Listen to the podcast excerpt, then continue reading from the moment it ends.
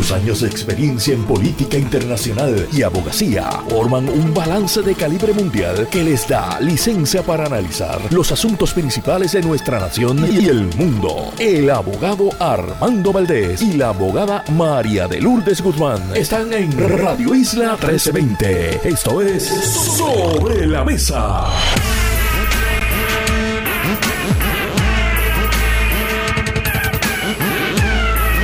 Bueno, Puerto Rico soy Armando Valdés. Usted escucha sobre la mesa por Radio Isla 1320. Hoy en Sobre la Mesa, Kenneth McClintock se sienta a la mesa, ex secretario de Estado, ex gobernador interino, ex presidente del Senado. ¿Qué no ha hecho Kenneth?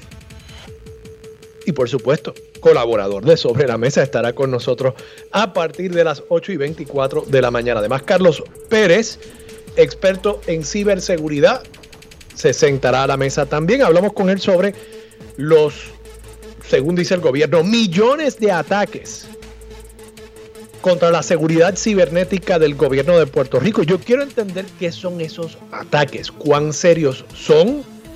¿Se estará diagnosticando correctamente el problema? Suelen a muchos ataques. Yo vi que el gobernador o algún funcionario del gobierno dijo que eran literalmente decenas de millones en lo que va de año. Vamos a ver qué significa todo eso. Y además estará con nosotros José Beberaggi de la Fundación Sila María Calderón. Todo eso y por supuesto como todos los días de lunes a viernes, el mejor análisis de todos los temas para hoy viernes. Thank God it's Friday, TGIF, viernes 27 de enero del 2023, son las 8 y 2 minutos de la mañana. Los asuntos del país tienen prioridad, por eso llegamos a poner las cartas sobre la mesa. Vamos a poner las cartas sobre la mesa de inmediato. Hay muchos temas que discutir en la mañana de hoy, comenzando con algo que ya habíamos adelantado en este programa sin tener información. Era un adelanto basado en un análisis de lo que estábamos viendo y algo, algo de capacidad predictiva de este servidor y también de Ivonne Lozada, que como ustedes saben, lleva unos días sustituyendo aquí en Sobre la Mesa a Marilu Guzmán. Y es que la portada del periódico El Vocero plantea que hay una propuesta, alegadamente la está capitaneando ese prohombre de la política popular, Cirilo Tirado, para posponer la fecha de la elección de los delegados a la Junta de Gobierno del Partido Popular Democrático. Tengo que decir que ya yo había escuchado de parte de personas que habían estado en la reunión del Consejo donde se había establecido el calendario tentativamente para estas elecciones. Yo había escuchado ya hablar de que la intención realmente original había sido que la elección de los miembros de la Junta de Gobierno se diera posterior a la elección del presidente. Y hay algunas razones para justificar ese proceder en lugar de poner la carreta alante de los bueyes. Pero, por lo visto, en el caos de esa reunión del Consejo General, no se fijaron las fechas correctamente, no se escucharon todas las propuestas, todos los planteamientos y por tanto quedamos con la carreta aquí por delante, entiéndase la elección primero de los miembros de la Junta de Gobierno en lugar de permitirle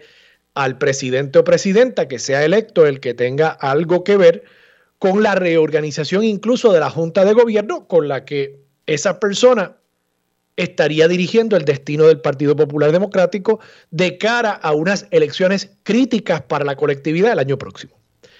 Así que es muy posible que lo que esté planteando Cirilo, no me consta, pero es muy posible que tenga que ver con intentar poner en práctica lo que muchos entendieron fue el resultado del Consejo, pero que efectivamente no se votó. Eso fue lo que yo escuché.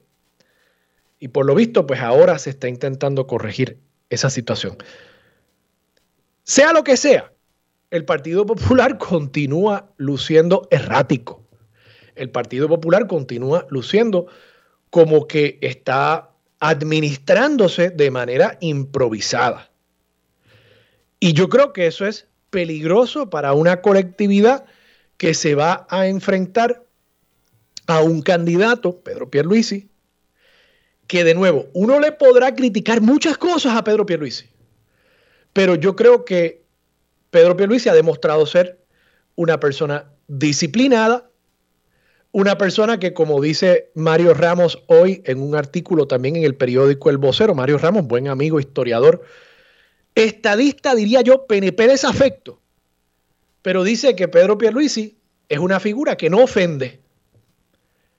Y yo creo que tiene razón. O sea, a nivel personal, su estilo no ofende. Uno podrá ofenderse con algunas de las decisiones que toma, incluso con muchas, pero a nivel personal su estilo no ofende. Cosa que me recuerda allá para principios de este siglo, cuando la gente decía, comparando, digamos, a un George W. Bush con quien fuera su contendiente en las elecciones del 2004, John Kerry, y le hacían una pregunta a la gente si en encuestas, si quisieran tomarse una cerveza con George W. Bush o con John Kerry. La gente siempre, no digo yo todos, pero unas mayorías siempre escogían a George W. Bush. Lo veían como un tipo más simpático, a pesar de que pudiesen discrepar de las políticas que había implantado como presidente.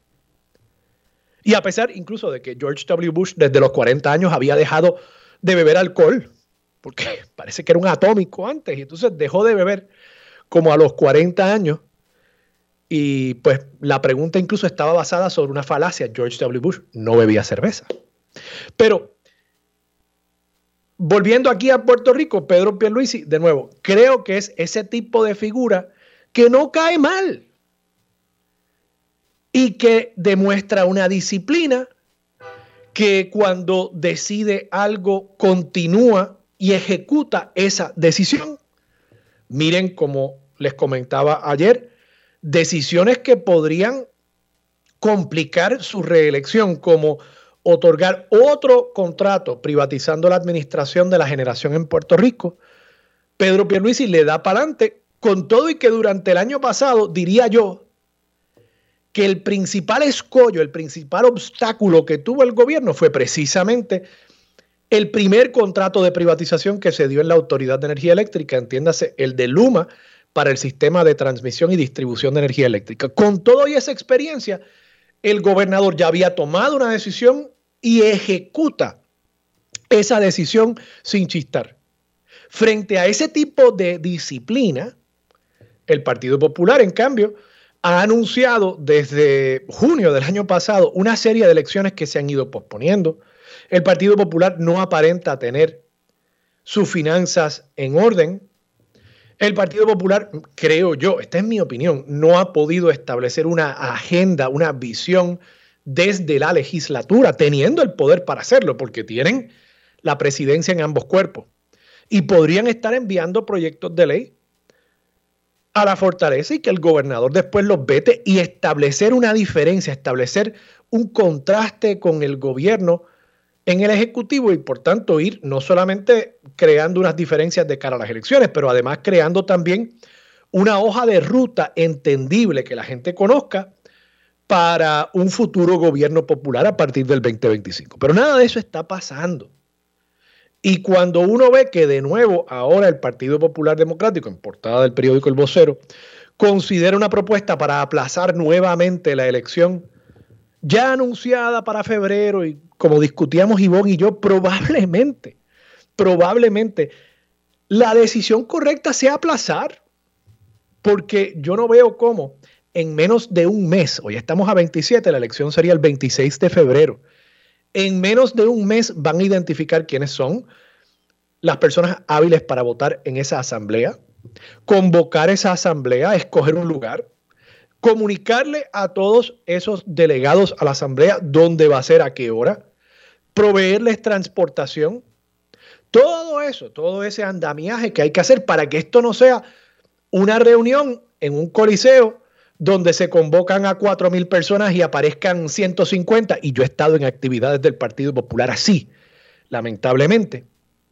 Recuerdo una famosamente en Carolina, que supuestamente se llegó al quórum, pero yo mirando a mi alrededor no veía las mil y pico de personas que decían que estaban allí. Pues para evitar eso, probablemente lo que convenga sea aplazar. Ahora, eso conlleva el riesgo también de que la gente siga viendo a un Partido Popular que está improvisando y comportándose de manera errática. ¿Cómo eso se corrige? Bueno, supongo que todos tendrán las esperanzas puestas en que la persona que sea electa presidente o presidenta demuestre algo de esa disciplina que hace falta para enderezar el barco del Partido Popular Democrático. Y creo yo, creo yo, que los populares deberían escoger precisamente a la persona que pueda proveerle al partido esa estabilidad y esa disciplina y que frente a un gobernador Pedro Pierluisi pueda en el ejercicio de ese poder al interior del Partido Popular efectivamente demostrar que también los populares podrían gobernar y darle estabilidad no solamente a su estructura partidista, sino también al país. Yo creo que los electores van a estar pendientes a eso, particularmente dándose esta transición ya entrado esencialmente el año preeleccionario. Vamos a pasar a otros temas, manteniéndonos en la política. Como ustedes saben, se ha seguido muy de cerca por diversos medios de comunicación. Me parece que esto es una noticia importantísima. El caso de Sixto George. Ayer en el programa yo entrevisté a Tony Zagardía, ex secretario de Justicia, abogado criminalista. Y yo sé que gran parte del público radio escucha, pues tiene sus reservas con Tony por diversidad de situaciones, pero yo creo que cuando aplica objetivamente sus destrezas como abogado, hace un análisis que me parece preciso de diversos casos criminales en Puerto Rico. Y yo creo que él hizo un análisis bien interesante del caso de Sixto George aquí en el programa ayer y que explica en gran medida la confianza que yo veo de parte de Sixto George cuando sale del tribunal cada tarde y decide dar una conferencia de prensa. ¿Cuál es el argumento de Tony Zagardía? Tony Zagardía lo que está diciendo es, para probar el delito de extorsión, se requieren una serie de elementos. Uno de esos elementos no es solamente que la persona haya hecho la amenaza, es que la persona tenga la capacidad para poner en práctica eso que está amenazando, para ejecutar la amenaza.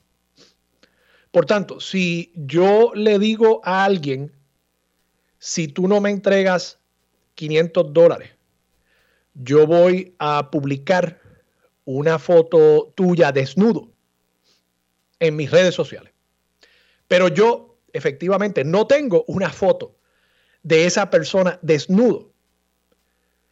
Pues resulta que yo, según lo que planteó Tony Zagardía aquí ayer, no cometí el delito de extorsión porque no tenía la herramienta necesaria para efectivamente ejecutar la acción que yo estaba amenazando. No tenía la foto del tipo desnudo. Y lo que está diciendo Tony en cuanto a el caso de Sixto George y aplicando ese análisis es que Sixto George, o digamos que la fiscalía, no ha podido probar que Sixto George controlaba el chat. Él estaba diciéndole a Anthony Maceira, si tú no pagas 300 mil dólares, por eso debo decir, eso es lo que alega Anthony Maceira que se escuchó en esas grabaciones. Que Sixto le estaba diciendo, me pagas 300 mil pesos a mí y a Rowley, o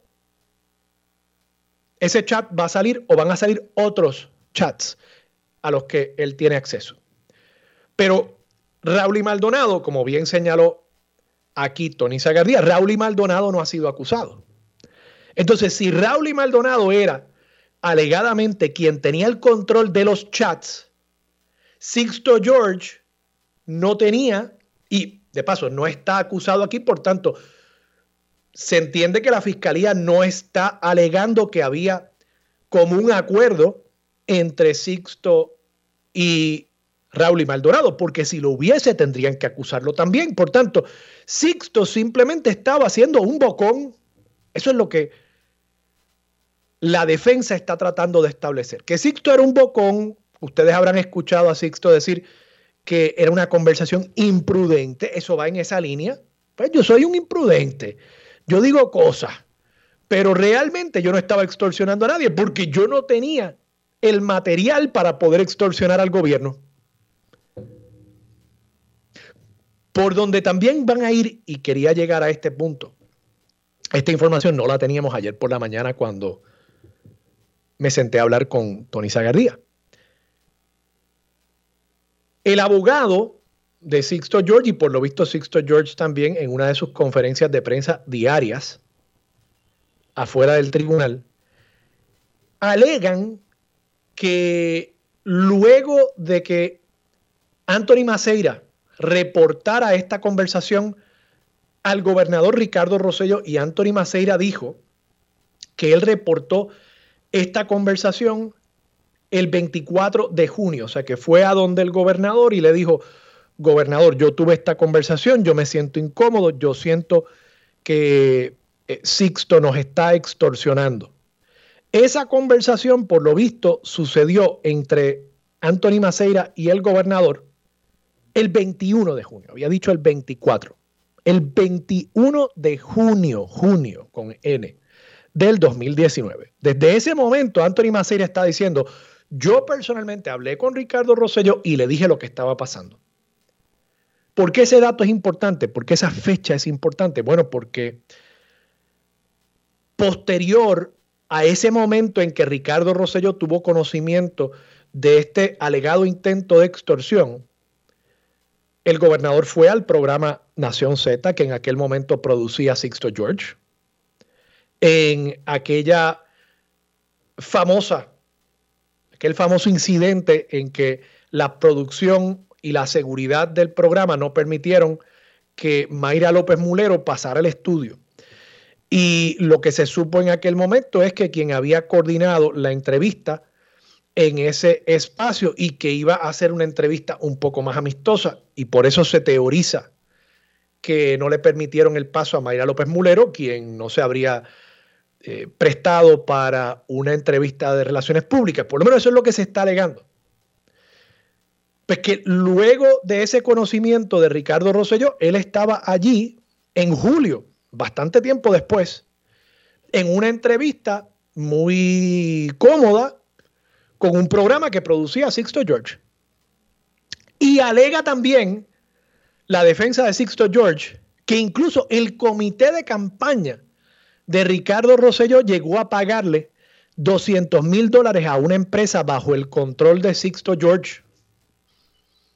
Y por tanto ahí van a estar alegando, supongo yo, que lo que había pedido Sixto de una forma quizás imprudente, de una forma quizás inapropiada, realmente era un contrato de manejo de crisis, un contrato de relaciones públicas, que podrá ser antiético, podrá ser inmoral que el gobierno esté pagando para eso, para tratar de eh, defender lo indefendible con el chat de Ricardo Rosselló, pero no necesariamente es extorsión. Y están alegando que el contrato, un contrato verbal, se está diciendo que el contrato era por 300 mil dólares y que el comité de Ricardo Rosselló llegó a pagarle 200 mil dólares quedándose a deber 100 mil. O sea que parecería que efectivamente Anthony Maceira se sintió amenazado, pero Ricardo Rosselló no. Y yo creo que ese dato es importante porque he empezado a ver a los troles del equipo de Ricardo Rosselló y yo sé que Ricardo Rosselló se está relamiendo los colmillos pensando en la posibilidad de que Jennifer González vaya a tirarse para la gobernación y que deje ese escaño en Washington abierto a la posibilidad de que él aspire a la comisaría residente. Y están haciendo todo lo posible por rehabilitar a Ricardo Rosselló y rehabilitar a todos los brothers del chat. Y me parece que este caso iba a ser parte de esa estrategia hasta que han empezado a salir como yo les anticipé. De paso, yo me debería dedicar a pitonizo. Yo les anticipé al principio de esta semana que en este caso iban a salir muchas cosas incómodas para Ricardo Rosselló, aunque Ricardo Rosselló no era un acusado en este caso. Y aquí vemos un ejemplo. Y también en lo de las entregas de marihuana que alegadamente le hacía el esposo de una asesora. Eso es una alegación en el tribunal. Simplemente estoy repitiendo lo que ha transcurrido en la prensa del país. Pero bueno, el punto es que Ricardo Rosselló no es ningún santo. Y por lo que estamos viendo, Ricardo Rosselló continuó haciendo algún tipo de acuerdo, continuó comunicándose con Sixto George, continuó colaborando con Sixto George, aún después de que una persona de su confianza, el secretario de Asuntos Públicos en ese momento, Anthony Maceira, le alertara sobre un potencial esquema de extorsión. Así que de esto, Ricardo Rosselló sale de nuevo muy mal parado, dispuesto a colaborar con una persona que como poco estaba sugiriendo y proponiendo algo antiético. De nuevo, habrá que ver si se cumplen con todos los elementos para probar el delito. Pero a nivel político me parece que no hay que probar el delito más allá de dudas razonables. Y aquí se ha probado ya que alguien de su equipo fue y le dijo, mira, esto es extorsión y aún así él fue a ese programa días después, eh, producido en ese momento por Sixto George a una entrevista que en aquel momento se vio como una entrevista eh, de encargo, una entrevista un poco más cómoda para el entonces. De la fibra moral de Ricardo Rosselló no creo que yo tenga que explicarles a ustedes, pero ciertamente lo traigo y lo acoto para que conste y para que este grupito de personas no nos vuelvan a coger porque van a intentar lavarse la cara con este juicio y como yo anticipé, poco a poco han ido saliendo unas cosas que realmente lo que hacen es hundirlos aún más. Vamos a la pausa. Regresamos con Kenneth McClintock. Voy a preguntarle sobre esto, pero también tengo ahí guardadito unas expresiones sobre los donantes de Puerto Rico, que son ley 20, ley 22. Kenneth dice que eso representa ahora un problema para la estadidad. Coincido con él, quiero ver ¿Qué me dice? Que expanda sobre ese pensamiento. Con eso regresamos aquí en Sobre la Mesa por Radio Isla. Llegó el momento, uniéndose a la mesa para analizar de frente y con una perspectiva única, el ex secretario de Estado, Kenneth McClintock. Regresamos, soy Armando Valdés, usted escucha sobre la mesa por Radio Isla 1320 y efectivamente se sienta a la mesa físicamente Kenneth McClintock. Kenneth, buenos días, ¿cómo estás? Aquí solito. Aquí solito. Estás en el estudio. ¿Cómo está todo? Todo bien, gracias a Dios. Qué bueno. Kenneth, te pregunto, ¿has estado siguiendo el caso de Sixto George? Bueno, he leído lo que he visto en los periódicos y las grabaciones que he escuchado por radio, pero te adelanto que yo tengo por costumbre en los juicios tratar de escuchar cuando ha salido la eh, la fiscalía haciendo sus planteamientos y la defensa, defensa haciendo lo suyo. Porque ahora mismo lo único que tenemos es lo que la fiscalía ha puesto sobre la mesa y el contrainterrogatorio de, del señor Díaz Colón. Este, y creo que, tú sabes, hablar, por ejemplo, del ex gobernador sin que el ex gobernador tenga una oportunidad de, de hacer sus planteamientos, pues eh, es una cosa que es un poco injusta. Y aquí pues no se trata de un asunto estrictamente político, se trata de un asunto eminentemente judicial. Y aquí tenemos unas alegaciones que hay que probar ante el jurado y hay unas defensas que hay que probar ante el jurado. Este, y estamos un poquito temprano. Yo sé que para la prensa esto es excelente porque les cubre eh, enormemente el tiempo y el espacio en los medios y entonces no tienen que salir a, buscar noticias que requieran alguna investigación y eso. Pero yo prefiero esperar un poco antes de hacer mayores comentarios. No sobre el caso. Digo, tiene su relación con el caso. Pero eh, tú le... Déjame ponerlo de esta manera.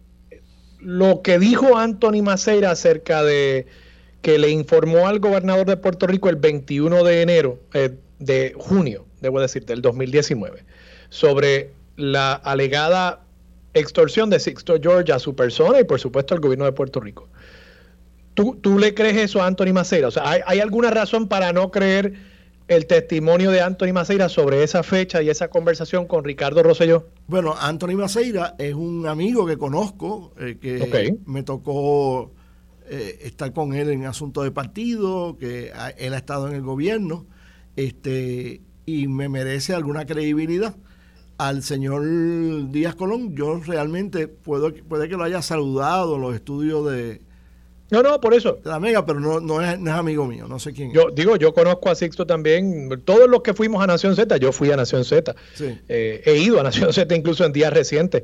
Eh, y, tengo muchos amigos que trabajan en esa estación. Pero decir que, tengo una conversación yo con él, que conozco cuál es su credibilidad, no, no, no la conozco. Pero la de Anthony Maceira sí, sí la conoce. O sea que tú le das credibilidad a lo que dice Anthony Maceira sobre que él le informó al gobernador de Puerto Rico sobre su percepción acerca de esa conversación que tuvo con Sixto Mira, George. un ejemplo de un, de un hecho que han planteado, que, lo han planteado como un hecho, de que el comité de Ricardo Rosselló contrató a, al señor Díaz Colón y le hizo dos pagos de 100 mil pesos cada uno.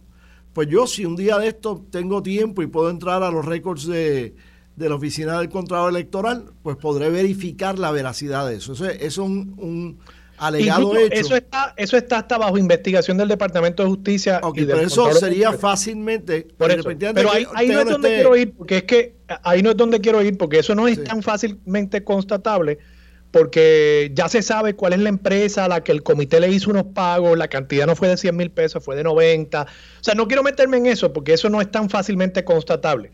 Y no sabemos quién tiene control de esa empresa a la que se le hicieron esos pagos lo que, lo que quiero saber primero, tú le das credibilidad a la fecha del 21 de junio que dijo Anthony Maceira. Si él dice que esa es la fecha, pues presumo que debe ser. Ok.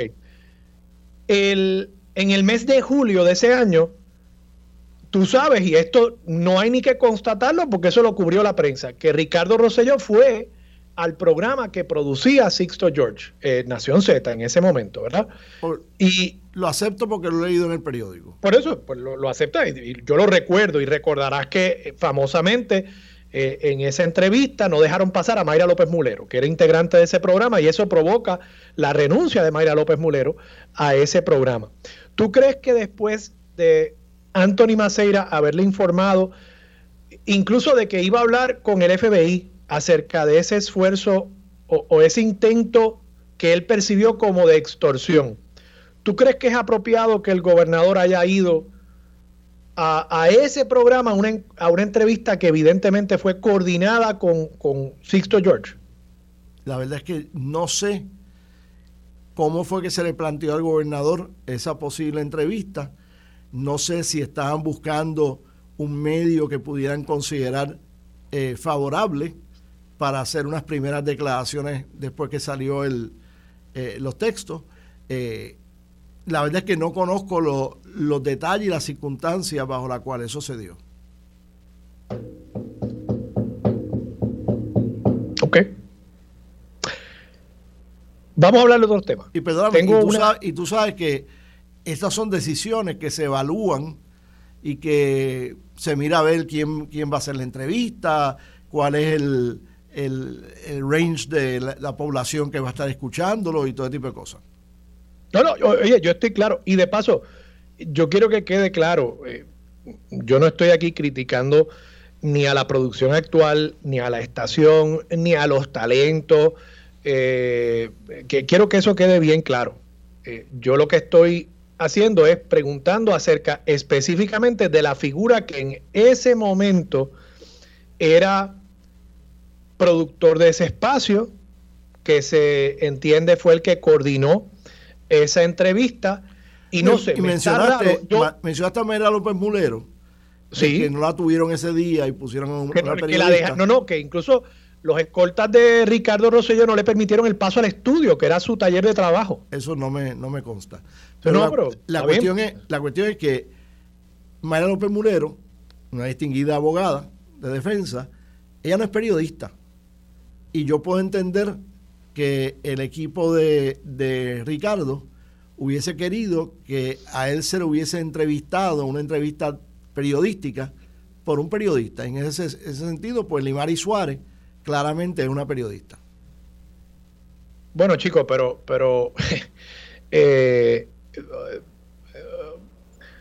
o sea, yo, yo hubiese preferido que, nos quedáramos hace como 10 segundos atrás eh, y, no, no, hubiese dicho eso, porque entonces me, me, obliga, ¿no? Yo tampoco soy periodista, pero si alguien eh, que es ajeno a Radio Isla de pronto me impide el acceso, un policía que está con un político porque no quiere ser entrevistado por Julio Rivera Saniel, eh, pues vamos a tener un problema, ¿verdad? Eso es una falta de respeto a una compañera que está en los medios. Usted no quería ser entrevistado por Mayra López Mulero, pues no vaya al programa, ¿verdad? Eh, pero, pero decir que el gobernador no quería ser entrevistado por Mayra López Mulero, bueno, pues eso se negociaba de antemano. Y, y Mayra podía haber estado en el estudio Digo, yo no creo, Mayra es una persona eh, razonable. Yo no creo que yo hubiese eh, arrebatado de las manos de Ricardo Rosselló el micrófono y hacer un espectáculo ahí. O sea, vamos a hablar claro. nuevamente, yo no conozco cuál era la circunstancia de qué arreglos se hicieron. Yo o qué arreglos se le dijeron al gobernador que iban a haber. Así que no sé.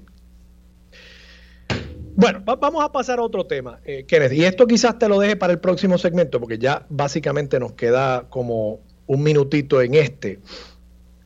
hace poco, y, yo estuve fuera por una situación de, salud de mi señora madre, eh, pero hace poco el, Nuevo Día publicó, y, pues no tuve la oportunidad de preguntarte más cerca de, la fecha de publicación del artículo, pero el Nuevo Día publicó un artículo de José Delgado sobre los donantes eh, de Puerto Rico, residentes de Puerto Rico, a campañas a nivel federal.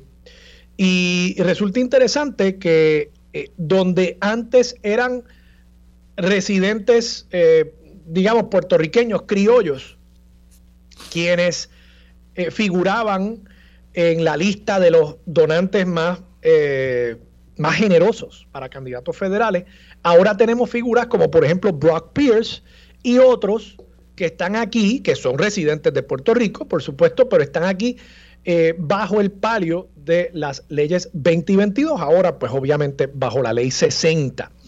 Y José Delgado te pregunta a ti sobre esto y tú señalas eh, varias cosas. Eh, dices eh, que no te extraña el aumento en contribuciones ante la creciente federalización de los asuntos de la isla eh, citando comentarios del expresidente senatorial Eduardo Batia. Y aquí continúo citando a José Delgado, pero a McClintock del PNP y estadista le genera preocupación el mensaje que pueden ofrecer los beneficiarios de privilegios tributarios que están vinculados al estatus territorial.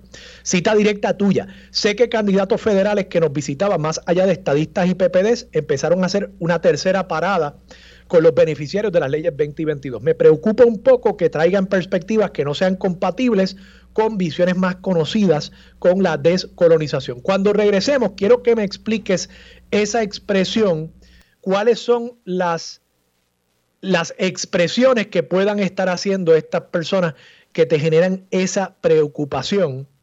Con eso regresamos aquí en Sobre la Mesa por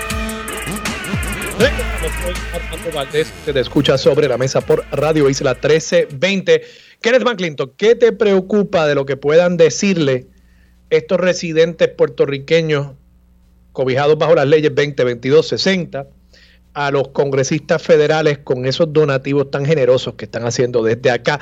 El, líder republicano Javier Ortiz de Georgia dice que lo que a él le preocupa es que lo que lo que piden es que no haya cambios en la sección 933 del Código de Rentas Internas Federal. Pues mira, esto es bien simple el sistema de financiamiento federal en Puerto Rico era un sistema binario. Y tú tenías que, si tú eras un candidato federal, tú tenías que llegar a entendidos con dos grupos. Con el grupo de PNP, eh, del cual yo soy parte, o con el grupo PPD, del cual tú eres parte. y ibas a un lado y escuchabas unas cosas y decías unas cosas, ibas al otro lado y escuchabas unas cosas y decías unas cosas. Ahora es un grupo importante, un tercer grupo que rompe lo binario de, de este sistema, que tienen unas preocupaciones en particular que no son del todo atendidas ni por el grupo PNP ni por el grupo PPD. Este, y ya están donando en cantidades suficientes como para que sean un grupo importante y ahora pues es, es una dinámica de tres grupos que tienen que ser atendidos, que tienen unas, eh, unos planteamientos particularmente distinguibles cada uno de esos tres grupos. A eso es a lo que me refería.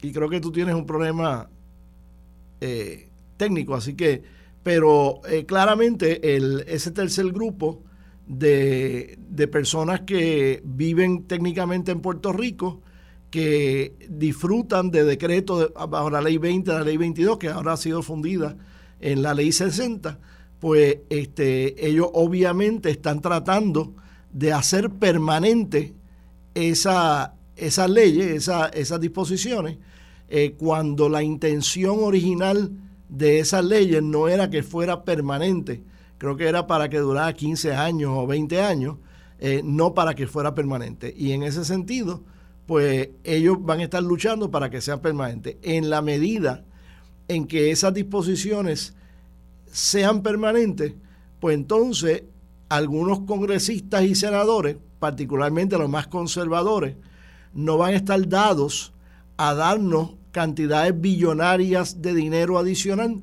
porque van a tomar en cuenta el costo contributivo que esas disposiciones y que esos programas eh, contributivos en Puerto Rico tienen sobre el fisco federal.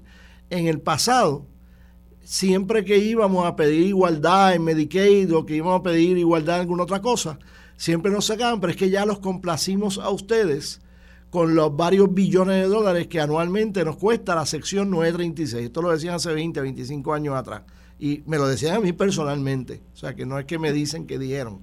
Este, y ahora pues eh, ya no hay esa excusa porque ya no hay una sección como tal 936 que esté costando billones de dólares al fisco federal y que nosotros también pues le, decíamos, mira, sí, tú diste eso para ciertas empresas que están en Puerto Rico, pero eso no era una no era una, un beneficio que disfrutaban directamente eh, cientos de miles ni millones de puertorriqueños, como es por ejemplo el caso de, de Medicaid y, otros otros programas, eh, el programa del PAN, que son programas que benefician directamente al pueblo, particularmente a las personas más necesitadas dentro del pueblo de Puerto Rico. Kenneth, in, in retrospect, tú eras presidente del Senado precisamente cuando se aprobó originalmente eh, la ley 20 y la ley 22. Eh, Luis Fortuño era gobernador de Puerto Rico. No, yo era secretario de eh, Estado. Ah, perdóname, secretario de Estado. Tienes toda la razón. Tú fuiste presidente del Senado cuando, cuando Aníbal era gobernador. Eh, pero bueno, era secretario de Estado, era parte de la administración. In retrospect, ¿tú crees que fue un error de parte del gobernador en aquel momento haber propuesto esta ley que se ha convertido en una especie de muro de contención contra la ¿verdad? Sea fuerte o sea eh, ese muro, la realidad es que ahora hay un grupo de personas que les conviene mantener el sistema actual. Bueno, esos decretos... Me, me parece que me parece que el PNP había un, sector al interior del PNP que en su momento entendía que la sección 936 era eh, un mantengo corporativo, que, creaba una clase de empresas y de personas cuyos intereses estaban alineados en contra de la estabilidad. No hizo lo mismo la administración de Luis Fortuño al, legislar estos beneficios? Pues mira, estos decretos eran, iban a ser de una duración específica. Segundo, el propósito era atraer capital a Puerto Rico y de hecho han, atraído capital a Puerto Rico. Tercero, eran parte de un, de un package contributivo que incluía en el 2011, en el mismo año en que se empezaron a legislar estas cosas, eh, una reforma contributiva que yo considero que es la única reforma legislativa verdadera que ha habido en Puerto Rico, porque estaba dirigida a reducir los income taxes, no aumentarlos, no era que tú pagaras más para que yo pagara menos o que yo pagara más para que tú pagaras menos, era para que todo el mundo pagara menos y, y funciona así. Y era una reforma contributiva que era a tres plazos. El primer plazo en el 2011 y dos plazos adicionales en el siguiente cuatrenio. Yo creo que el error más grande que se cometió con respecto a todo esto fue la decisión de, Alejandro García Padilla de cancelar la fase 2 y la fase 3 de esa reforma contributiva, porque todo estaba entrelazado. Así que en ese sentido, si hay un error, fue ese. Este, si se hubiese mantenido esas dos fases adicionales, donde por un lado estabas atrayendo más capital de inversión a Puerto Rico para que se crearan más empleos, y por otro lado estabas devolviendo en el bolsillo de todos los puertorriqueños dinero en su bolsillo para que pudieran consumir, para que pudieran ahorrar eh, más dinero. Eh, yo no tengo la menor duda de que ese eh, paquete de medidas conjuntamente una con la otra hubiese funcionado extraordinariamente. De hecho, los últimos cinco trimestres del cuatrenio de, de, Fortuño hubo un incremento leve, pero un incremento eh, en, el, en la economía puertorriqueña de punto algo, punto algo, punto algo, después de seis años de haber tenido una recesión desde Aníbal para acá. Pero Kenneth, que quede claro, yo no estoy preguntándote ni cuestionando la efectividad de la medida desde el punto de vista económico la pregunta mía se dirigía a si legislar esto, que no, no lo legisló Alejandro, eh, ni, lo, ni lo cambió Alejandro. Legislar estos beneficios implicó crear una clase de residentes en Puerto Rico cuyos intereses están alineados en contra de la estabilidad. Esa es la pregunta, no, no es si fue efectivo. La contestación es que el fortalecimiento de la economía que estábamos buscando y la reducción en las tasas contributivas estatales eran dos factores que hubiesen acercado a Puerto Rico a la estabilidad. Porque uno de los argumentos que se ha usado en contra de esta estabilidad es que Puerto Rico es pobre y que no vamos a admitir a un territorio pobre. De hecho, todos los territorios admitidos eran más pobres que la nación. Ahora? ¿Cómo? ¿Tú estás empezando a sonar como un popular ahora? No, te estoy diciendo que nosotros reconocíamos el PNP históricamente. Nosotros reconocíamos unos argumentos. a, repetir el mensaje del PNP exclusivamente pero ese no ha sido el mensaje del PNP nosotros reconocíamos unos argumentos que los populares usaban contra esta idea y estaban buscando aliviar eh, las circunstancias para que esos argumentos dejaran de ser argumentos con alguna validez. Primero fortalecer la economía y de hecho, todas estas medidas en conjunto iban dirigidos a fortalecer la economía. Segundo. ¿Y, las 936 no hacían lo mismo? No. No. Las 936 solamente beneficiaban a un sector de la economía, solamente creaban una cantidad limitadísima de empleos, que esos empleados sí salían bien. En contra Esos son exactamente los mismos argumentos que se usan contra la ley 20 y 22 con la diferencia de que en cuanto a las industrias manufactureras, yo puedo buscar una línea en las encuestas de empleo asalariado en Puerto Rico que dice empleos en manufactura y son decenas de miles. Y con la ley 20 y la ley 22, con la cual de paso yo no tengo problema. Yo no puedo identificar esos miles de empleos que se han creado, por lo menos en esas encuestas, con, con esas leyes. O sea, está usando exactamente los mismos argumentos en contra de la sección 936, que efectivamente sí llevó a Puerto Rico a tener en un momento 150 mil empleos directos en manufactura, eh, está usando esos mismos argumentos que hoy se usan en contra de la ley 2022. no, no, entiendo. si se hubiese mantenido el cúmulo de legislación, el package que se había aprobado en el 2011-2012 en términos contributivos y económicos, hoy Puerto Rico, que está mucho mejor económicamente que nunca en su historia, lo que pasa es que el pueblo no cree en, la, en, la, en las estadísticas, desafortunadamente. Eh, Puerto Rico estaría más fortalecido económicamente, las contribuciones en Puerto Rico estarían más bajas, lo cual nos acercaría mejor al momento en que integráramos la, los impuestos federales y fuéramos haciendo un phase out o un phase down de los impuestos estatales, ese hubiese sido el resultado. Alejandro, sin hacer ningún estudio económico, eliminó una parte de lo legislado, la parte que favorecía a los individuos, que bajaba las tasas contributivas de Juan del Pueblo, y entonces mantuvo aquello que favorecía a personas más acaudaladas. Bueno, Kenneth, me tengo que ir a la pausa. Gracias por estar disponible para Sobre la Mesa como todos los viernes.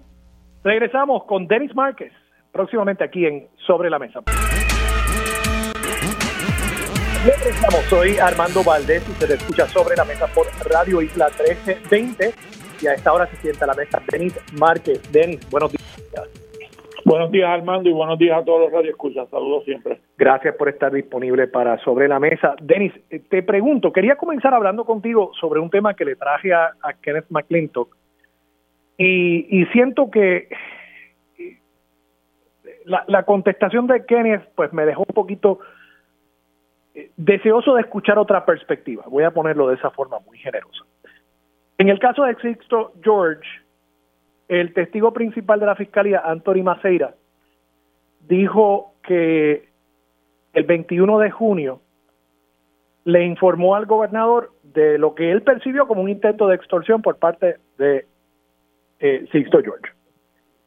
Ah, eh, posterior a eso, en julio, el gobernador Ricardo Rosselló, teniendo el conocimiento de ese intento, fue a una entrevista en el programa que producía Sixto George en ese momento, entrevista que se entiende fue coordinada por el productor y en la cual famosamente los escoltas del gobernador no permitieron el acceso a una persona que trabajaba en ese programa, la licenciada Mayra López Murray.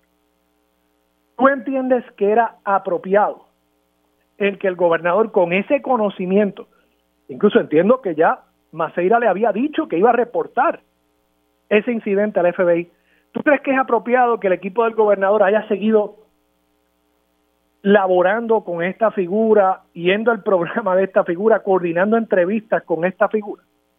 Bueno, yo, yo, creo que lo primero que tenemos que contextualizarlo en el momento histórico. Ya había comenzado el, eh, el océano, por utilizar alguna palabra, la, el tsunami de protestas, de cuestionamiento. Ya estaba todo el país y cuando tú ves las imágenes en ese momento, eran caras ya de desesperación, eran caras de que lo que el país estaba reclamando, eh, había comenzado un reclamo, como todos sabemos, lo que terminó. Y ahí obviamente, si fueron capaces de hacer el chat y de hablar de discrimen y de utilizar un instrumento del gobierno, porque al fin y al cabo era una discusión entre funcionarios del gobierno, un medio de comunicarse entre funcionarios del gobierno para hacer expresiones homofóbicas, xenofóbicas, de discrimen, de barbaridades, son, eran capaces y fueron capaces de utilizar cualquier mecanismo para tratar de salvar un barco que se estaba hundiendo y que a todas luces eh, era un mecanismo de desesperación y obviamente era la continuación del chat de otros mecanismos, utilizar todos los mecanismos, utilizar todos los medios para salvar el cuello eh, para salvarse ante la vorágine que estaba pasando en el país. Era terrible realmente lo que pasó con el chat y, y lo que todos los eventos que hemos ido conociendo posteriormente. Y, y en ese contexto, Denis, entonces, vuelvo a la pregunta, ¿fue apropiado que el gobernador acudiera a, a esa entrevista alegadamente coordinada por, George con el conocimiento que ya tenía? En donde el gobierno está haciendo acciones, y esto lo digo desde el punto de vista estrictamente gubernamental, no de un análisis más allá, si el gobierno, los funcionarios del gobierno le están reclamando a una agencia de investigación, independientemente de lo que yo piense sobre la agencia de investigación, pero una agencia de investigación pública en función de unos delitos, en función de unas leyes, y a la misma vez estás pidiendo una investigación, estás, estás denunciando una actividad, la lógica, el sentido común, la protección del, del, bien público, la protección de los, de los procesos públicos, te dicen que te debes alejar y que no debes tener ningún tipo de vinculación. Ese sería mi análisis estricto de si tú estás diciendo A y B eh, pueden estar cometiendo delitos vinculados al gobierno, porque lo que se trata de un delito de extorsión es aquí está vinculado a fondos públicos, porque estamos hablando de contratos. Pues lo que la, la lógica te dice, el buen funcionamiento es que te tienes que alejar y que no puedes mantener ningún tipo de relación. y, vinculado específicamente con el trabajo que hacía Sixto George, o sea, no es que lo hubiese estado extorsionando con, con eh, otro tipo de amenaza, es que lo estaba eh, amenazando específicamente con, con publicar información negativa en los medios y luego utilizar los medios para apagar ese fuego. Claro, y a, cambio de contrato y a cambio de una serie de bonificaciones, pero eh, eh, ese es el, esas son las alegaciones ante un tribunal, pero desde el punto de vista gubernamental, más allá de la trama política, más allá de todo esto que, que, que, hemos estado viendo, ¿no? Y todo lo, que significó para el país todo eso, desde el punto de vista estrictamente de gobierno, tú estás haciendo unos señalamientos, pues oye, pues la, ah, que eso es un programa de televisión, ojo, por cierto, con periodistas que estaban haciendo unas preguntas muy puntuales, pero no, no nos olvidemos que eh, eh, era la figura que tú estabas pidiendo que se hiciera una investigación, pero vuelvo y te digo, como te dije al principio, en, en esta vorágine de mantenerse en el poder a toda costa, pues fueron capaces de hacer cualquier cosa y lo vimos en el proceso. Sí, y, y ahora por supuesto el Departamento de Justicia dice que se continúa investigando unos pagos que podrían ser los que aludió la defensa de Sixto George a una empresa del productor. Ellos dicen que fueron de 200 mil dólares, creo que los pagos que se están evaluando son de 90. Habrá que ver si el Departamento de Justicia en este caso eh, encuentra algo. Ciertamente, yo, de nuevo, puede que no hayan los elementos del delito, pero el que se haya seguido laborando con esta persona, yo creo que por lo menos en el ámbito político es altamente cuestionable. Es que, son dos temas. Eh, yo divido estos dos temas. Está el tema del proceso judicial. Tienes que probar más allá de dudas razonables, tienen que ser 12 que estén de acuerdo. El jurado tiene que, aquí fundamentalmente, mucha de la prueba eh, aunque hay grabaciones, hay documentos, es testimonio, por lo tanto tienes que adjudicar credibilidad. Ese es el caso.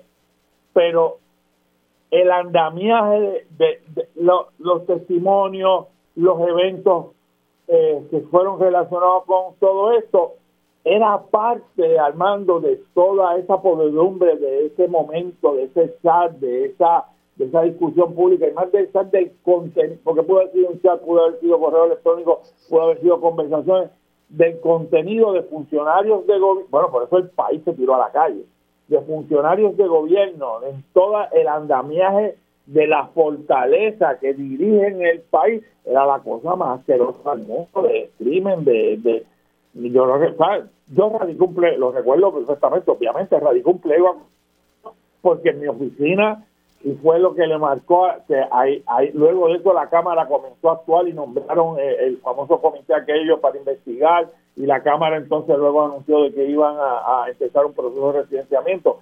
Pero ese análisis que hicimos nosotros, de mirar ese chat de arriba abajo, de buscar delitos, de buscar señalamiento, de, de buscar no, de identificar, es que era realmente una situación terrible para el país y ahora esto es como una especie de recordatorio que ojalá eh, que hay que fijarse en él, estar pendiente, pero también estar pendiente a todo lo que sucede en el país. Y de paso, entre los delitos, yo no sé si la comisión que tú trabajaste, eh, la investigación que ustedes trabajaron concluyó esto también, pero eh, tengo que recordarles que la destrucción del chat en sí mismo, claro. yo entiendo que habría sido un delito porque está establecido ya que las comunicaciones que tengan funcionarios públicos acerca de gestiones públicas, aunque se den por medio de comunicaciones eh, por métodos privados, entiéndase, un celular privado y demás, tiene que entenderse como un documento público porque si no, con simplemente yo ir a la tienda y adquirir un celular privado, estaría entonces obviando eh, los requisitos legales en cuanto a la conservación de documentos. Eh, para, para fines historiográficos, para fines judiciales y demás. Y, y, eso es, y eso es eh, delito y, y, en múltiples casos de lo que uno escucha a través de los medios y los que han surgido están acusando, eh, es parte de, las acusaciones a varios funcionarios públicos que se comunicaban para, a través del informa de, con sus subalternos para la comisión de delitos y luego cuando se iniciaban los procesos de investigación comenzaba el corre y corre de borrarlo esa información. Y obviamente es parte, como tú señalas, de, de esas comunicaciones que se tienen y que también eh, tan cárcel son parte de pleitos de, acceso a la información, de que empiezan de, que se empiezan, y, lo hemos visto en los tribunales, de todo ese tipo de comunicación que tienen el carácter público y que son reclamadas en múltiples ocasiones por, los medios de comunicación, por la prensa, por ciudadanos como parte de la, del acceso a la información.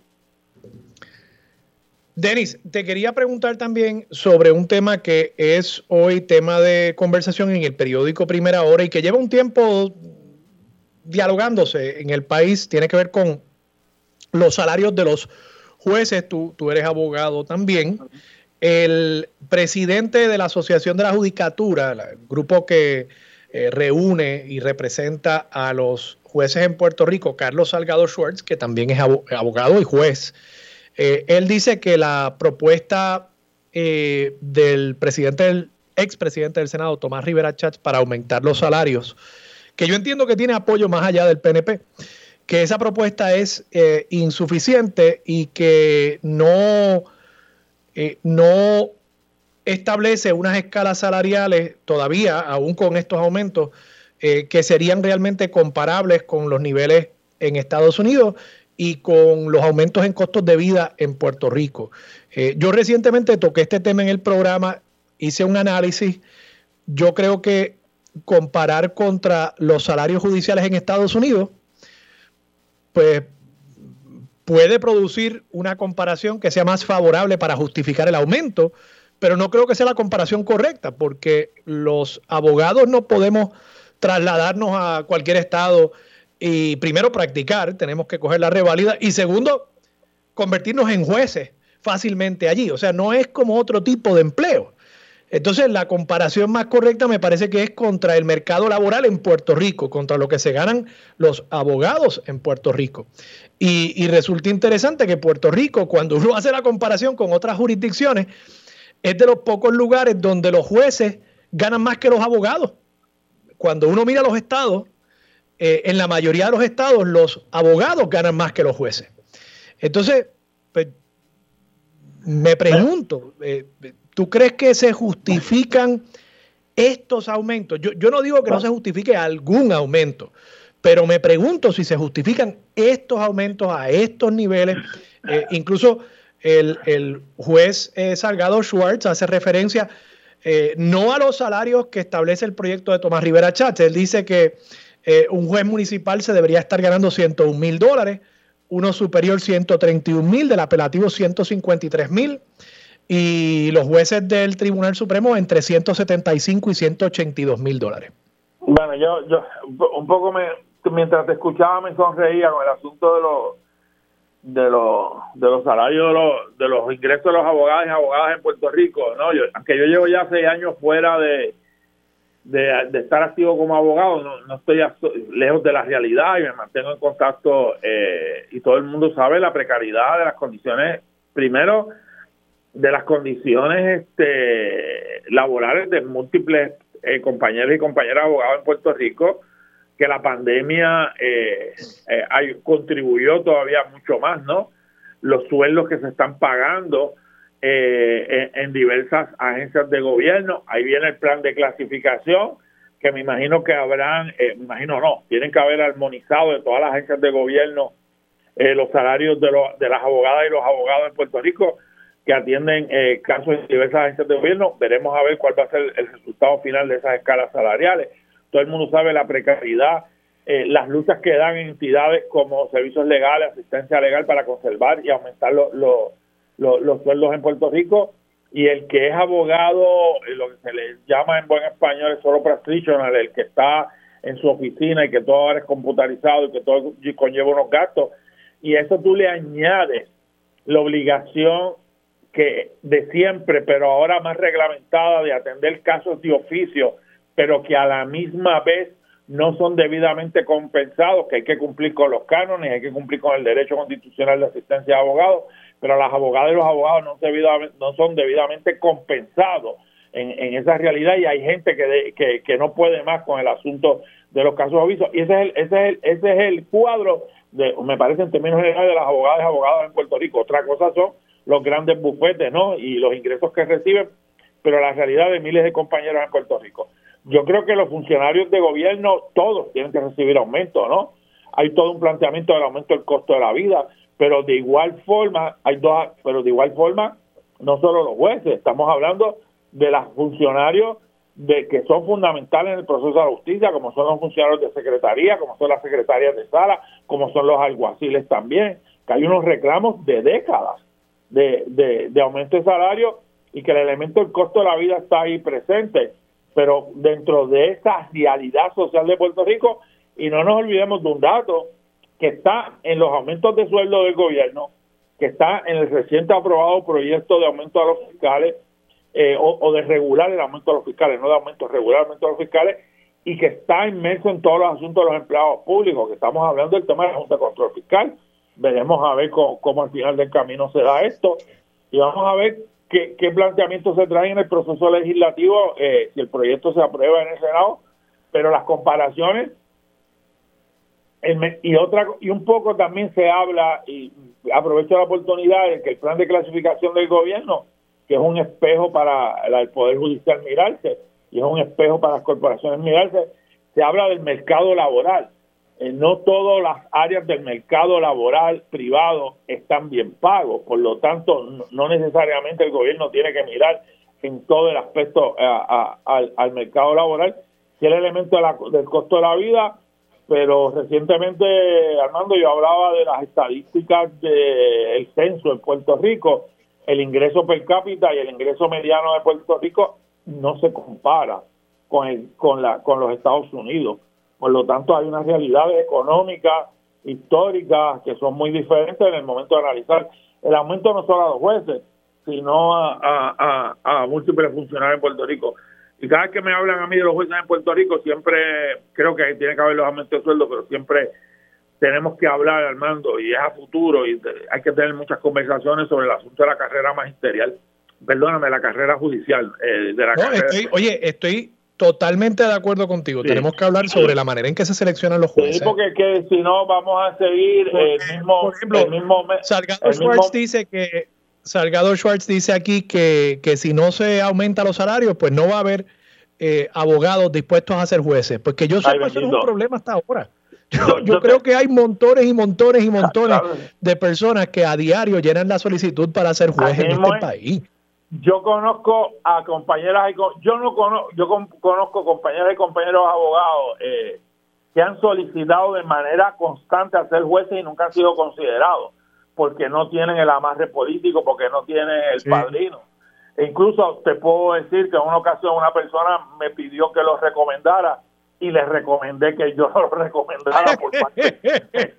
tú le dijiste mira mejor que te recomiende otro. eh, cualquiera que no sea yo y es una desgracia que uno tenga que hacer ese análisis, porque era una persona que yo conocía, con la cual colaboré, con la cual trabajé, y conozco su interés, conozco su conocimiento, conozco, y nunca la han, nunca la han o nunca lo han considerado. Y por lo tanto, cuando se habla de aumentar a los jueces, creo que es importante hablarlo a los otros funcionarios, pero yo creo que hay que tener una discusión de país, y eso le compete a la Asociación de Jueces también, sobre el modelo de la carrera judicial, la forma en que se nombra, la forma de los ascensos. Y, hay que mirar también, Denis, y, tú litigaste eh, mucho más que yo, eh, hay que mirar también la efectividad de los jueces. Claro, claro, es parte de, En Puerto Rico hay decenas de miles de casos menos que hace eh, unos años. Tenemos el mismo número de jueces y los tribunales siguen igual de lentos en la decisión de los casos. Claro y, y la estructura, hablar del país, la estructura apelativo vis a vis Tribunal Supremo, los casos en el Supremo, el mecanismo del certiorari, eh, eh, los paneles, son, son, son mucha la discusión que hay que tener sobre el modelo, eh, modelo judicial eh, eh, en Puerto Rico, la forma en que se, se deciden los casos, las estructuras de nombramiento, obviamente. estamos hablando aquí hay una estructura de jueces municipales alrededor de todo Puerto Rico, pero se han cerrado las salas municipales en múltiples pueblos de Puerto Rico. Por lo tanto, yo estoy diciendo, hay que mirar eso, hay que, hay que sentarse a discutir eh, en, tal sala se cerró, entonces lo nombra juez municipal, lo, nombra juez de instancia, pero entonces a, realizan otras funciones por, por designación. O sea que hay un montón, entonces tienes jueces que están eh, en la legislatura, les, eh, les encanta aprobar legislación de que no, ese puesto debe ser nombrado, debe estar ocupado por un juez, entonces sale de la judicatura y rompe con la estructura que es el Poder Judicial. Y es un tema que, que hemos hablado, que hemos pensado mucho y, y, que, y, que, hay que, y que hay que seguir discutiéndolo. Yo no descarto eh, apoyo, que siempre el que esté en el servicio público sea compensado. Incluso el modelo de aumento de sueldo en Puerto Rico de décadas atrás, eh, Armando, estaba, estaba en la ley un poco con los aumentos quinquenales, con los aumentos de costo de la vida, con el asunto de los pasos por mérito pero no nos olvidemos de la ley 66, de la ley de, de, la ley 7 y de la ley y de la, y de la, y de los presupuestos y la llegada de la junta que detuvo todo eso y que ahora eh, se está comenzando y un poco lo se presenta como un triunfo y es, es, hacerle justicia luego de muchos años a la gente no recibir aumento de sueldo en Puerto Rico. Denis, un último tema y nos quedan como dos o tres minutitos solamente. ¿Crees que va a haber un acuerdo entre el PIB y el movimiento Victoria Ciudadana de cara a las elecciones del 2024? ¿Y crees que ese acuerdo podría incluir el que el PIB abogue por un voto, digamos, por figuras como José Bernardo Márquez, que es miembro del movimiento Victoria Ciudadana, pero estadista? Mira, yo, yo creo que hay tres veces, ya como tú sabes, y traes el tema, el PIB aprobó eh, el Comité Central, que no es otra cosa que el liderato del partido comprendido con todas las presidentas y presidentes de los comités, la comisión política, que son todos los secretarios de los, secretarios de diversos temas del cuerpo, obviamente los que somos legisladores somos miembros del Comité de Central, ya aprobamos la resolución de empezar la, la discusión, de empezar a hablar en dos vías, Armando, de que eso vaya dirigido a que los acuerdos estén vinculados a que eh, los acuerdos estén vinculados a que los que apoyemos la concertación, la convergencia, lo que logremos, si se logra, esté vinculado al proceso de colonización de Puerto Rico y a sanear el país. Yo creo que como nosotros hablamos de vez en cuando y de cuando en vez, en algún momento, unos meses más adelante, podemos tener la conversación concreta de si se lograron los acuerdos, de que si lograron los espacios y de cómo se va a materializar eso ante la realidad legal de Puerto Rico y ante la realidad política de Puerto Rico. Denis Márquez, muchas gracias por estar disponible para sobre la mesa. Y buenos días, saludos. Un abrazo. Denis Márquez, representante del Partido Independentista Puertorriqueño. Vamos a la pausa. Regresamos con más de Sobre la Mesa por Radio Isla 1320. Regresamos, soy Armando Valdés. Usted escucha Sobre la Mesa por Radio Isla 1320. Se sienta a la mesa Carlos Pérez experto en temas de ciberseguridad. Carlos, buenos días, ¿cómo estás? Buenos días, todo bien. Gracias por estar disponible nuevamente para Sobre la Mesa. Carlos, eh, la semana pasada, la nominada a la oficina de Puerto Rico Innovation and Technology Service, PRITS, eh, indicó en una vista pública que en lo que va del año 2023 se han identificado, cito, 254.2 millones de intentos de ataques a los sistemas informáticos del gobierno. Eso yo supongo que tiene que ser varios cientos, si no miles de ataques por segundo. ¿Tú crees que eso es una cifra real y, de, qué se tratan estos ataques? Como ella indica en el, en el artículo, la información no es la más correcta porque lo que estamos viendo no son tanto ataques, sino intentos de los que están atacando poder hacer lo que nosotros llamamos están haciendo reconocimiento, están haciendo, están buscando servicios y todas esas acciones que estamos viendo simplemente de estar mirando qué puertos, servicios están abiertos para ellos poder indagar información, lo están eh, se está catalogando como si fuera un ataque, cuando en realidad no es per se un ataque real. O sea, eh, eh, explícame eso un poquito, lo que están haciendo las personas, o supongo yo que hasta programas de computadora, no, no creo que haya una persona en todas estas instancias, ¿verdad? dándole clic en un mouse. lo que están intentando hacer es identificar vulnerabilidades en el sistema, eh, solicitando servicios, entrando a Suri, entrando aquí, entrando allá, no atacando directamente, sino buscando a ver dónde está ese punto débil en el sistema. Exacto, eso sería como tenemos el ladrón que está eh, simplemente pasando por una calle, mirando las, las casas, identificando cuáles tienen las puertas con ciertos seguros, cuáles tienen cámaras, cuáles no tienen cámaras y simplemente el simple acto de estar mirando y estar eh, probando y ver eh, el firewall, que es lo que ellos indicaron que es de donde están sacando la información, que es simplemente que se bloqueó ese tráfico, que se bloqueó esa acción, ellos lo están se catalogó como un ataque y en realidad un por ciento yo te diría como una tercera, una cuarta parte o cuidados, o cuidados y menos de eso sería un ataque real. Ok. Eh, y, te pregunto, ¿cómo ellos saben distinguir entre,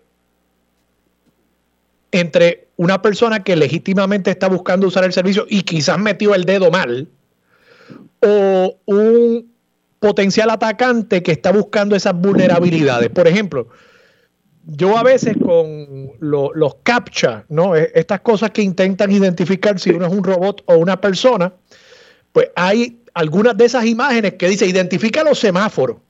Y tú crees que identificaste todos los semáforos, pero había uno bien chiquitito y no lo viste. Entonces, eso podría caer en, esa canasta de un potencial atacante tratando de identificar vulnerabilidades. En este caso, de acuerdo a la herramienta que ellos indicaron, sí. Sí. Se podría hacer esa confusión como al, al igual en el campo de la seguridad nosotros le llamamos la radiación del Internet, que es simplemente que hay un montón de máquinas ya infectadas desde hace más de una década en el Internet, eh, que simplemente están tratando de infectar otras máquinas con vulnerabilidades que ya no existen, que son de programas bien viejos, pero que simplemente en algunos países eh, han dejado esas máquinas conectadas al Internet, que siguen escaneando y siguen tratando de conectarse.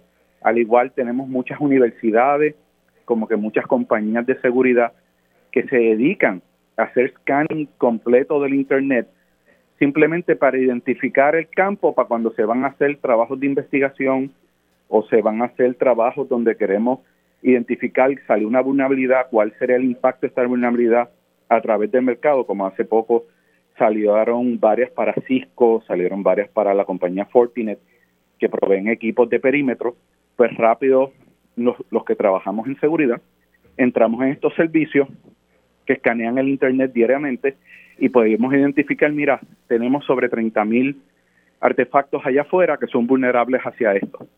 En el caso de lo que se indicó en PRI, esas mismas acciones también se podrían identificar como ataques.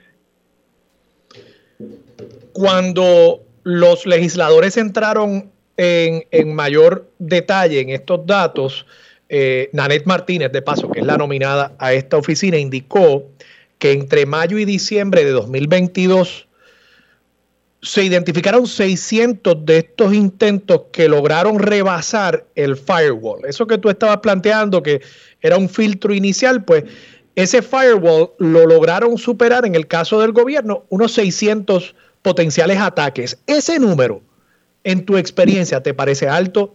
¿Te parece bajo? ¿Y, qué tipo de ataque estamos hablando aquí?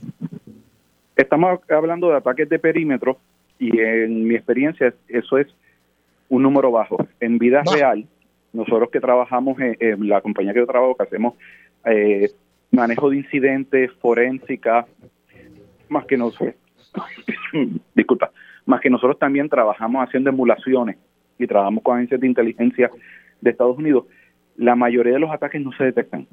La mayoría de los ataques, eh, por falta de, recursos, en muchos sitios no se ve los ataques que están sucediendo y, y si nos ponemos a ver el cuadro ahora mismo de las agencias de gobiernos, donde nosotros no tenemos una posición de un analista de seguridad, no tenemos la existencia de una posición de CISO como parte de la nómina, no es una posición oficial dentro del gobierno para que cada agencia lo tenga y que cada agencia tenga un analista de seguridad. Muchísimas agencias aquí en Puerto Rico tristemente no tienen ni los artefactos para detectar ni mantener los equipos al día para poder prevenir muchos de los ataques. El, el número de 600 es simplemente en aquellos casos donde ellos pudieron verlo desde el punto de PRITS. Muchas agencias tienen conexiones aparte o diferentes que no las tienen a través de ellos y esos otros ataques no se ven. Ataques de correo que se envían, lo que nosotros llamamos los phishing attacks, esos ataques tampoco se ven. Y sí, como el que sucedió hace poco con el Departamento de Desarrollo Económico, que enviaron 6 millones de pesos a una cuenta de banco. Sí, eso se conoce como un un Business Email Compromise. Claro. Donde lograron este, eh, a través de un correo electrónico convencer a la persona que le diera clic a lo que no tenía que darle clic. Lograron tener entonces acceso a esa cuenta y desde esa cuenta tenían control del correo. Lo mismo que pasó en Expreso, donde tenemos eh, lo que llamamos el Black Cat, que es el grupo que atacó el, el Expreso. El módulo operandi de ese grupo de Western Europe, típicamente la manera que ellos trabajan es a través de phishing como método inicial de entrada o los otros son artefactos de manejo de control remoto como los remote desktop, los VPN, que eso fue lo que nosotros vimos que como entraron al Departamento de Hacienda hace muchos años cuando lograron penetrar y encriptar todos los sistemas de Hacienda, fue a través de uno de esos protocolos de manejo que se dejó abierto para un desarrollador. O sea, déjame ver si entiendo entonces, Carlos. Lo que me estás planteando es que si bien ese número de 600 casos que se detectaron, que rebasaron el firewall, la protección inicial ¿no? de, los sistemas del gobierno, si bien te parece bajo, tú estás argumentando que posiblemente muchos otros ataques no se identificaron. No es que no pasaron, es que no se identificaron porque el gobierno no tiene los sistemas para identificarlos no tienen los sistemas, los recursos ni los procesos. Ok. ¿Y qué tipo, qué tipo de ataque estamos viendo mayormente en este momento? Siento que en los pasados años estábamos viendo muchos de estos ataques de ransomware que colocaban algún código en el sistema de computadora de alguna agencia de gobierno. Eso eh, esencialmente trancaba el sistema y entonces eh, solicitaban pues, un pago para, para, liberar, una recompensa para liberar ese sistema. Eh, leí recientemente que ese tipo de ataque ha logrado, se ha logrado minimizarlo y efectivamente no he visto tanta noticia en días recientes acerca de ese tipo de ataque. ¿Hay una modalidad nueva? No, lo que, lo que estamos viendo es una evolución del mismo. Okay. Anteriormente, todos estos ataques, la manera en que se pagaban eran a través de las criptomonedas a la hora la mayoría de los exchanges están regulados y muchos de esos eh, sistemas de intercambio ya no existen porque con la caída de las criptomonedas han ido desapareciendo y con la guerra que ha sucedido en Ucrania, donde se le ha puesto a muchos de estos actores que pertenecen afiliados en Rusia, se le ha dicho, mira, si tú le pagas a esta persona, estás en violación de los embargos federales que tenemos actualmente contra el gobierno ruso porque estos grupos se encuentran en Rusia.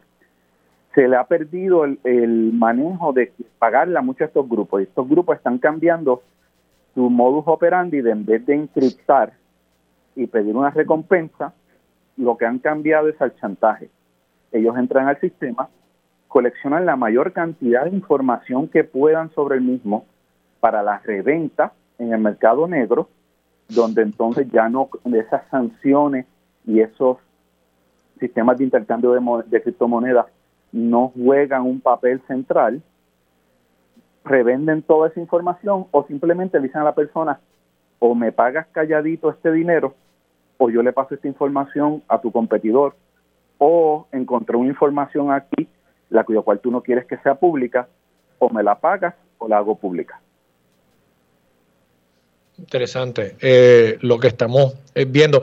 Eh, Carlos, antes de irnos a la pausa, a nivel personal, hemos estado hablando mucho sobre ataques a agencias de gobierno. A nivel personal, ¿cuáles son las modalidades principales de ciberataques, estafas digitales y cómo podemos protegernos? La, número uno es la comunicación falsa o lo que llamamos social engineering, que lo estamos viendo con los ataques de ATH, donde la persona simplemente llama y dice, mira, somos del servicio de ATH. Banco Popular no te va a llamar a ti directamente con algún problema del ATH y, y lo podemos simplemente confirmar con la persona que está llamando. ¿Y cuál es mi nombre? ¿Y qué información tú tienes? Pues típicamente la mayoría de esos ataques por teléfono comienzan eh, tratando de conseguir que tú des la información para ellos entonces repetírtela. Y eso es una manera bien fácil de detectar. Lo Oye, creo, y creo que dijiste algo bien importante, Carlos, que, que los bancos no llaman para decirte que tienes un problema con la ATH. Lo que ellos hacen, y me ha pasado a mí, es te cancelan la tarjeta. Eso es todo. Y, y te obligan a ti a llamar. Exacto. Y en el caso de los correos electrónicos, que ese es uno que yo he visto mucho familiar mío tristemente caer, es simplemente que le llegue, porque no son muy tecnológicos, son personas mayores, le llega un correo diciéndole, mira, estás teniendo problemas con tu cuenta de banco, tienes que entrar a una información, das clic aquí para que te logues y entres al mismo. Típicamente los bancos lo que te envían es una carta física para esos casos. No te lo van a enviar por un correo electrónico y cuando le dan clic la página parece idéntica y ellos no se percatan en, el, en la parte de la dirección del browser que la dirección no es la misma o que la dirección que se supone que es del banco tiene simplemente eh, unos caracteres que no van ahí. Está mal escrita. Bueno, Carlos, muchas gracias por estar disponible para sobre la mesa.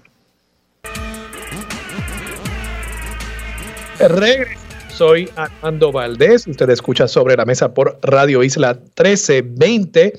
Y como todos ustedes saben, un viernes sí, un viernes no, tenemos en nuestro programa a empresarios y mayormente a empresarias que han estado en el programa de formación empresarial de la Fundación Sina María Calderón, que por supuesto tiene un programa específicamente para mujeres empresarias, pero participa cualquiera eh, y, tienen un programa de formación empresarial en el que participas, en el que participó eh, el invitado que tengo ahora mismo, José Beberaggi de y José, me tienes que decir si lo estoy pronunciando bien. Creo que tu empresa se llama Why Not. Why Not, se pronuncia Why Not. Why Not. Ok, pues no lo tenía bien. Cuéntame, ¿de qué se trata Why Not? Buenos días, gracias por estar conmigo aquí en Sobre la Mesa. Buenos días, Armando, y buenos días al público que nos escucha en el día de hoy. Mi empresa se dedica a crear pulseras con hilo paracol. Creamos pulseras, llaveros, lanyards, collares de mascotas. Todo lo que se pueda, cualquier accesorio que se pueda crear, yo puedo crearlo con hilo paracol y en diferentes tipos de nudos, diferentes variantes, diferentes colores. Eh, ¿Dijiste el material es? Hilo paracord. Paracord. Eh, sí. ¿Y, y, qué, por, qué te metiste en esto? ¿Cómo, ¿Cómo nace esta empresa? La empresa nace porque yo en el 2020 estaba buscando cómo crear accesorios para combinar con mis zapatos y que la pulsera machara con el, con el zapato y que todo se veía bien chévere. Y empiezo a hacer esta búsqueda de diferentes tipos de hilos, diferentes tipos de nudos, de cómo crear una pulsera. Y me doy cuenta de que lo que hay en el, en el, en, el mercado son hilos finitos, hilos que no son muy duraderos, muy resistentes a cuando quiero usar en la playa, cuando quieres estar eh, jangueando con, la pulsera y que se dañan rápido. Pues, y me topo con este tipo de, hilo, que es un hilo bien grueso. Si lo podemos ver por aquí, es un hilo extremadamente grueso. Y esto es un collar de mascota, por si acaso. Entonces, yo decido seguir buscando información. En el 2020 voy, busco libros en Rusia, me instruyo en, en, en, las personas que son duros en la industria, están mayormente en Indonesia, en Rusia, en Ucrania, en Turquía y sigo buscando información y de ahí es que nace ese, conocimiento y esas ganas de crear esa empresa. ¿Y el nombre de la empresa? ¿Por qué Way Not? Bueno, eso fue, eso es una historia larga. Estuve básicamente dos meses buscando el nombre y una lista sobre 100 nombres. Pero lo puse en un top 3 y me ayudaron con la votación. Y Way Not salió porque es Way, un estilo, una manera, una forma de crear. Y, y Not, pues los diferentes estilos de nudos que hay un sinnúmero de nudos. Yo tengo aquí desde nudos gruesos hasta nudos finititos. Son pulseras súper finitas. Y, uno... y estoy aquí en tu página y veo que también tienes toda una especie, toda una serie de, de, bucles, eh, ¿verdad? Metales distintos para, para también eh, elaborar sobre, sobre el material, ¿no? Eso es correcto. Yo, yo consigo unos suplidores de esos mismos, de esas mismas áreas. Vamos a ver si se puede ver aquí, se puede percibir. Son charms. Estoy viendo uno aquí, estoy viendo aquí uno que, es como la cara de un lobo. Eh, está chulísimo. Correcto, correcto. Esa es esta pulsera, esta es de mi colección personal. Esta lleva conmigo desde el 2021. Ese lobo, eh, ellos hacen el, grabado del, del, molde, ellos lo hacen a mano y lo tallan a mano allá en Turquía o en Ucrania o en Rusia. Esos lugares son unos expertos haciendo ese tipo de molde y de ahí hacen el casting y crean esos, esos charms. José, ¿y, ¿y, cómo llegas a cómo llegas uno al empresarismo? O sea, ¿cuál, es tu historia en cuanto a eh, por qué decides emprender y cómo llegas a la Fundación Sila María Calderón? Yo decidí emprender porque yo llevo nueve años en la industria del autodetallado. Yo capacitando personas a, lavar los carros, a, eliminar marcaciones en los vehículos. Y esa llama por, ayudarlos a crear ellos sus propios negocios, pues me da como que ya es mi momento, ya tengo que crear lo mío y empezar a trabajar en mi propio negocio. Y llevo en estos dos años capacitándome para eso mismo, para crear esta marca. Y llevo trabajando con esta marca desde el 2020 y me ha tomado un tiempo. Y de ahí a necesidad de que eh, no estoy bien estructurado, me hace falta ciertos conocimientos, ahí decido seguir buscando información y una mentora que me estaba capacitando me dice, mira, la fundación tiene este programa que te va a ayudar a, llevar tu negocio a donde tú necesitas estar. Y ahí es donde vienen los retos, porque yo tenía dos problemas. Yo tenía que se, era bien perfeccionista y trabajando las pulseras, como que siempre estaba haciendo el nudo, quería el nudo perfecto y no, no, me, no me promocionaba, no, no llevaba el producto al otro nivel, no seguía exponiéndome. Y el segundo, el, segundo problema es la exposición, no tenía ninguna exposición porque estaba atacando un mercado incorrecto. Lo que me lleva a la fundación y la fundación me trae a final del programa me lleva a Plaza Las Américas, un evento completamente nuevo para mí, un bazar empresarial, no tenía idea cómo se hacía. Me encontré con un montón de personas y un networking súper brutal, todas damas, era el único varón, 26 damas allí, y yo estaba todo nervioso allí, estoy, era el único. Y pero la experiencia fue súper chévere y ese networking me ayudó tanto que ahora mismo estoy, ah, después de Plaza, llevo tres, voy para mi tercer mes consecutivo ahora en febrero, donde me voy a poner en el Paseo de los Artistas debido a, a ese networking que hice aquel día, aquellos días en Plaza Las Américas. Y dices que, que estabas atacando el mercado incorrecto. ¿Qué quieres decir por eso? Ok, yo estaba enfocándome en mi cliente, en un cliente ideal aproximadamente para promocionar este tipo de pulseras finitas. Aproximadamente estaba buscando mi cliente ideal en los 18 a 26 años aproximadamente. Lo que me dio mucha información, pero no recibía venta. Entonces, cuando llegó al programa, y voy a este bazar empresarial y de momento empiezo a ver público, las personas que van a mi mesa son personas que están entre los 33 a los 45 años. Ya ahí ese cambio, ese cambio de edad y ese demográfico diferente automáticamente me deja saber a mí que yo no estaba tocando el público ideal correcto. Fíjate, es interesante eh, ese, ese análisis que tú has hecho porque requiere de una apertura, primero de una capacidad de observación pero además requiere de una apertura que yo creo que es bien saludable en cualquier empresario o empresaria a, reconocer que quizás la idea original de uno no era la correcta y a poder adaptarse. Eh, y, te felicito, porque eso no es fácil. Uno, uno darse cuenta de que hay que quizás modificar un poco eh, la ruta eh, es una decisión que puede ser bien difícil. Hay personas que emocionalmente no lo pueden hacer y creo que los empresarios y empresarias exitosas sí son capaces de hacer ese tipo de cambio. Así que eh, eh, te felicito, ¿no? El, el, que hayas podido ver en tu experimento de ir a esos bazaars ese resultado y que hayas diagnosticado un problema y que hayas entonces empezado a, a, modificar tu negocio. ¿Cuándo tú lanzaste todo esto? ¿Cuándo, por ejemplo, tu página está muy bien desarrollada? ¿Cuándo tú lanzaste la página? La página yo la desarrollé en el 2022. Me tomó aproximadamente tres, meses hacerla. La hice yo desde cero. Eh, con unos cursos que había tomado por YouTube y ese tipo de cosas. Yo aprendo bastante rápido. Y llevo aproximadamente desde el 2021, desde que hice el DBA, y estoy trabajando con la marca y todo eso oficialmente. Tienes eh, los productos eh, para quienes interesen buscarlos. Eh, primero, ¿dónde se consiguen en línea? Pero además tienes próximamente citas en bazaars, tienes tiendas que estén ya presentando tus productos ordinariamente. Ahora mismo no estamos en las tiendas, pero sí estamos trabajando con ese programa, gracias a la fundación también, que tuvo unas reuniones adicionales después del programa y ellos me están ayudando, ellos me ayudaron como que a organizar esa parte del negocio, como llevarlos a otros mercados y estamos pronosticando para ir al área de Rincón y llevar el producto a esa área porque es un producto que resiste estar en la playa, puedes usarlo en diferentes tipos de clima y no vas a tener problemas. También nos pueden buscar en las redes sociales como Waynot y en la página web como waynot.com, W-A-Y-K-N-O-T.com.